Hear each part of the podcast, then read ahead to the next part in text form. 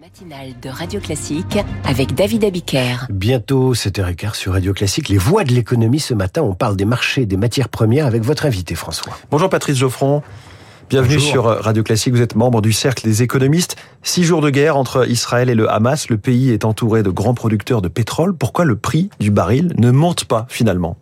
Parce que pour l'instant, il n'y a pas eu d'incidence sur la, la production. Euh, depuis quelque temps, euh, il y a au sein de l'OPEP+, donc l'OPEP+, c'est l'Arabie Saoudite, la Russie et leurs alliés, il y a une politique qui est assez restrictive sur la production. Ça s'est senti dans les prix, hein, qui sont plus élevés maintenant que ça n'était le cas avant l'été. Euh, mais de fait, pour l'heure, ce conflit n'a pas eu d'incidence sur, la, sur la production. Les prix avaient un petit peu monté avant euh, l'attaque du Hamas sur Israël et ils ont grimpé au début de semaine puis se sont rétractés en quelque sorte. Voilà, en observant que ça n'avait pas eu d'effet. Alors ça ne signifie pas euh, évidemment qu'il n'y en aura pas à l'avenir, notamment si euh, la responsabilité très plausible de l'Iran devait se confirmer. Euh, Depuis quelque temps, les États-Unis avaient un peu détendu les contraintes vis-à-vis de l'Iran, ce qui avait permis à l'Iran de produire euh, plus de pétrole au quotidien, environ Mmh. 600 000 barils. Et donc, si au contraire on devait avoir euh, des restrictions euh, qui euh, s'accroissent, euh, eh bien, ce serait le mouvement inverse. Et évidemment, C'est très sensible, à quelques un- centaines de milliers de barils de moins ou de plus et le, le- on sait hein, mesurer de combien peut augmenter le prix du baril. Oui, il y a une grande sensibilité, mais de fait, euh, le problème euh, derrière, c'est l'éventuelle escalade du conflit qui Oui. pourrait avoir un impact sur le détroit d'Ormuz, dans lequel circule à peu près un baril sur cinq. Et donc voilà, les, les tensions, s'il devait en avoir, elles se situeraient probablement euh, dans, dans cette zone. Donc tout, le monde guette finalement l'attitude de l'Arabie Saoudite qui normalisait ces derniers mois, ces dernières années ses relations avec Israël. On va voir comment elle se positionne. quoi.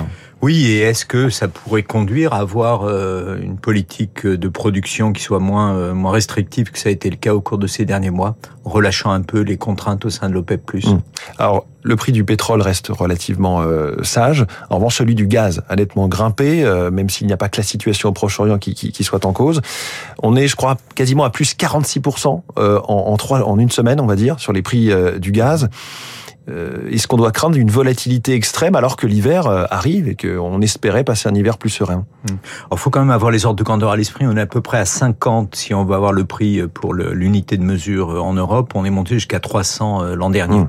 Donc vous l'avez dit, c'est évidemment on est à des niveaux euh, plus importants que ça n'était le cas avant le début du conflit. Il y a une très très grande sensibilité du prix en Europe parce que la, la dépendance a augmenté euh, depuis que grosso modo les tuyaux sont coupés ou presque avec euh, la Russie. Donc il y a une grande sensibilité à toutes les tensions qui peuvent advenir. Et ce qu'on n'a pas nécessairement à l'esprit, c'est que Israël est devenu un grand producteur de gaz, en tout cas dans la région, alors qu'il n'approvisionne pas massivement euh, l'Europe de fait, mais en tout cas il y a des flux d'exportation, notamment en passant par euh, l'Égypte de différentes manières, et c'est ce qui est en jeu, notamment parce que Oui. pour des raisons de sécurité, un des, une des trois zones d'exploitation euh, qui était à proximité de Gaza était mis à l'arrêt pour des raisons de sécurité depuis lundi. Oui, il y a la plateforme gazière de Tamar euh, Oui. qui a été mise à l'arrêt. Euh, c'est une vraie cible potentielle pour les roquettes du Hamas, si on parle là purement sur le terrain en fait. Écoutez, moi j'ai pas d'informations qui Oui. permettent d'en juger, mais de fait, très prosaïquement, si on regarde ça d'Europe, donc c'est une contrainte de plus, donc une crainte de plus, et dans un marché qui est particulièrement sensible, ça explique euh, en partie le mouvement de prix que vous avez mentionné. Alors, il y a d'autres facteurs très lointains en Australie qui peuvent également avoir une incidence, mais ça montre vraiment notre fragilité et, et l'accroissement de notre dépendance depuis le début du conflit en, en Ukraine. Et on se souvient des gazoducs Nord Stream 1 et 2 euh, sabotés, on ne sait pas exactement par qui, il y a un peu plus d'un an maintenant. Que sait-on de l'incident, cette fois-ci cette semaine? Incident extérieur, hein, selon les, les autorités euh, euh, de Finlande, sur, sur un gazoduc justement entre l'Estonie et la Finlande. Est-ce que là aussi, ça n'est que Estonie-Finlande, mais euh, ça inquiète tout le Alors monde? écoutez, à ma connaissance, on n'en sait pas grand-chose. Mais de même que pour euh, que pour Nord Stream, on est encore euh, et, et plus d'un an après les faits euh, dans les dans les spéculations. Mais à nouveau ramené euh, du côté européen, ça souligne notre grande euh, fragilité. Ça souligne qu'à l'abord de l'hiver, les efforts de sobriété qu'on a un peu perdu de vue depuis l'an dernier vont vont s'imposer, pas moins que l'an dernier finalement. Hum. Le gaz, je croyais que c'était un marché qui était plus régionalisé que le pétrole. On a un baril de pétrole, on a deux barils de pétrole, un américain et un pour quasiment le reste du monde.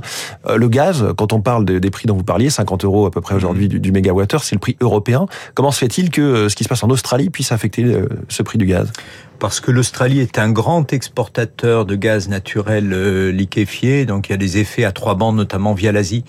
Euh, jusqu'alors, finalement, l'essentiel du gaz, en tout cas une partie importante du gaz en Europe arrivait par des tuyaux, donc il y avait un point de départ, un point d'arrivée, ça pouvait pas varier. Hmm. Alors que dès lors que euh, le gaz désormais est assez massivement transporté par bateau, euh, liquéfié, eh bien, en partance des États-Unis ou d'Australie, il peut aller aussi bien vers tel point, notamment en Asie, avec laquelle on est en concurrence hmm. nous en Europe. Donc, on est de fait plus sensible que ça n'aurait été le cas auparavant de ce qui se passe au bout du monde. Si on revient sur le terrain, à quel point Israël est autonome en énergie? Vous avez parlé du, gaz, mais il y a le mhm. pétrole, il y a l'électricité. Euh, qui sont ses fournisseurs sur euh, ce qu'elle doit éventuellement importer Alors il y a une, une, autonomie énergétique qui a très fortement augmenté du fait de l'exploitation euh, du gaz, qui aujourd'hui pèse un peu plus de la moitié du bilan énergétique israélien, et ça n'était pas le cas auparavant. Hein, donc, donc évidemment, si la production nationale devait être entravée euh, ça aurait des conséquences, mais euh, de fait, euh, Israël, si je puis dire, se, et très prosaïquement à nouveau, se présente en termes d'autonomie énergétique beaucoup mieux dans ce conflit que ça n'a pu être le cas dans des tensions par le passé. Oui. quels sont ses moyens de pression énergétique sur Gaza? Elle a annoncé qu'elle coupait toutes les livraisons, mais aussi d'eau. Ces moyens de pression sont absolus. C'est colossal. Oui, c'est colossal. Non, c'est absolu. Et la, la préoccupation me semble-t-il, est avant tout l'eau. Euh, pour ce qu'on peut en savoir à nouveau, euh, des Gazaouis euh, commencent à boire de l'eau de mer faute d'eau potable. Et puis par ailleurs, il y a un autre point de tension tout spécifique qui est la disponibilité du carburant pour les groupes électrogènes dans les hôpitaux. Ouais qui est un, vrai sujet. On va voir effectivement euh, s'il y a et quand il y a une offensive terrestre euh, de l'armée israélienne sur, Gaza dans les prochaines heures, aux prochains jours. Euh, hier, l'Agence internationale de l'énergie nous a à nouveau alerté sur un risque de pénurie hivernale de diesel. Qu'en est-il? Est-ce que là, à nouveau, tout est lié, forcément alors là, on a plutôt une responsabilité qui est liée euh, au, conflit euh, en Russie. On avait perdu de vue euh, d'Europe que la Russie était non seulement le premier fournisseur d'Europe en matière de gaz, mais également en matière de pétrole brut et de produits raffinés. Et avec évidemment une sensibilité toute spécifique en France dans ce domaine, puisque donc on a un embargo, on le sait, en matière de pétrole et puis en matière de, de carburant là depuis février dernier. Euh, la sensibilité de la France en matière de diesel, elle est importante puisque c'est le carburant qui mmh. est prédominant et plus que chez euh, nos voisins et une partie provenait euh, de Russie. Et donc il y a désormais des acheminements qui sont différents, qui viennent en partie du Moyen-Orient, qui viennent également en partie d'Inde, en, en, provenance. Le pétrole russe va en Inde, il est raffiné et il nous revient en diesel. Exactement, mais donc ça fait des chaînes d'approvisionnement qui sont bouleversées par rapport à ce qu'il en était auparavant, d'où d'ailleurs des prix à la pompe entre le diesel et euh, l'essence qui n'ont pas exactement ce qu'était le profil avant le début euh, du conflit. Donc on est également très très sensible à des chocs qui pourraient advenir. Mais donc là, ça pourrait lien avec, un lien avec la température, entre le prix du diesel et la température alors il y a évidemment euh, toujours des liens de cette de cette nature, notamment parce qu'il y a une partie du monde dans laquelle on est chauffé euh, au pétrole et, donc euh, voilà, il y a une incidence qui peut passer notamment par ce biais. Patrick Geoffron, merci beaucoup, membre du Cercle des économistes, notre voix de l'économie ce matin. François, merci pour la mise à jour de l'actualité économique de la semaine. Je recommande à nos auditeurs les chroniques, les rubriques et les interviews de la matinale écho. Tout cela est sur l'appli Radio Classique ou sur radioclassique.fr. Rendez-vous lundi 6h avec vous, François Geffrier, pour l'économie. Demain, le PS tient Conseil national, la NUPES stop ou encore. David Doucan nous dira ça dans les coulisses de la politique. Ce sera dans 10 minutes. Tout de suite, Marc Lambron.